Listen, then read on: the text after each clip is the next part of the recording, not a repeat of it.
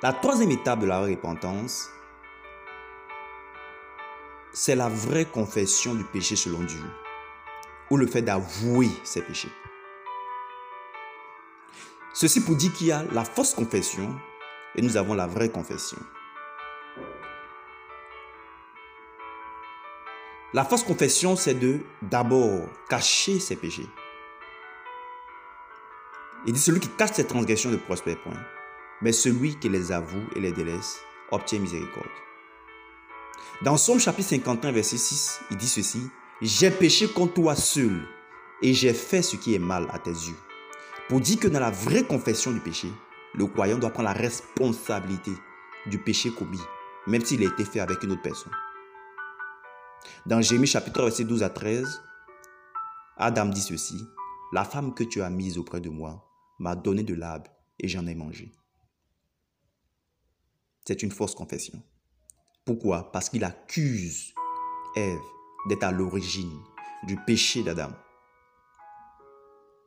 La vraie confession exige que la repentance se fasse avec la bouche. Romains chapitre 10, verset 6 à 10. Il dit, c'est en croyant du cœur qu'on parvient à la justice. Et c'est en confessant de la bouche qu'on parvient au salut.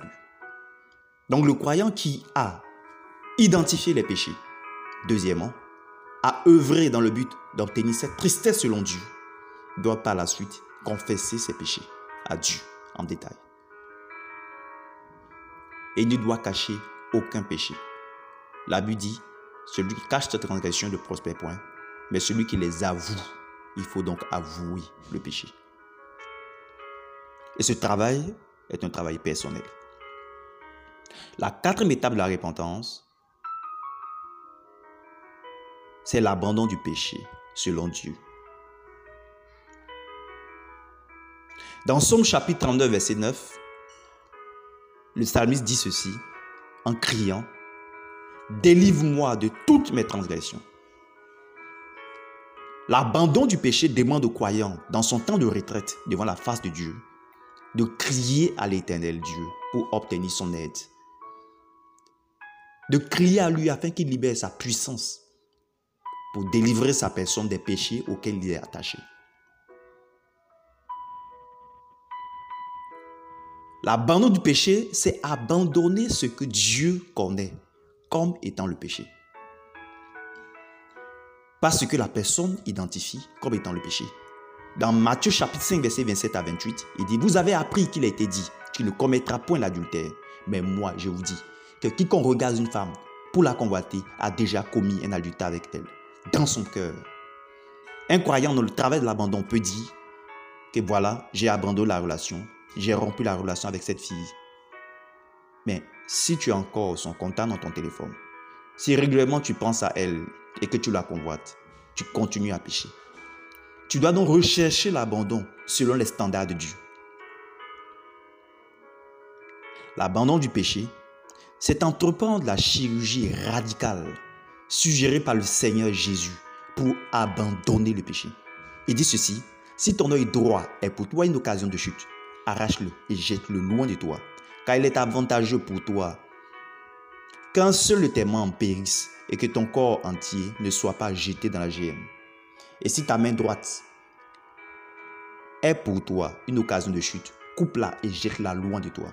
Quel est avantageux pour toi qu'un seul de tes membres périsse et que ton corps entier n'aille pas dans la GM.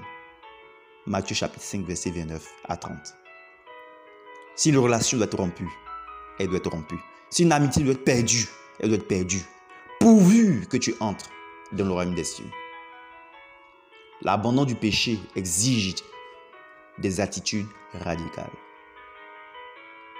Si quelque chose doit être abandonné dans la télévision, elle doit être abandonnée.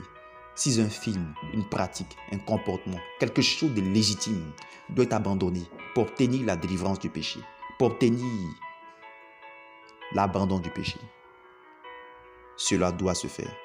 L'abandon du péché, c'est l'engagement à traiter durement son corps selon les Écritures, selon la parole, pour ne pas pécher comme Dieu.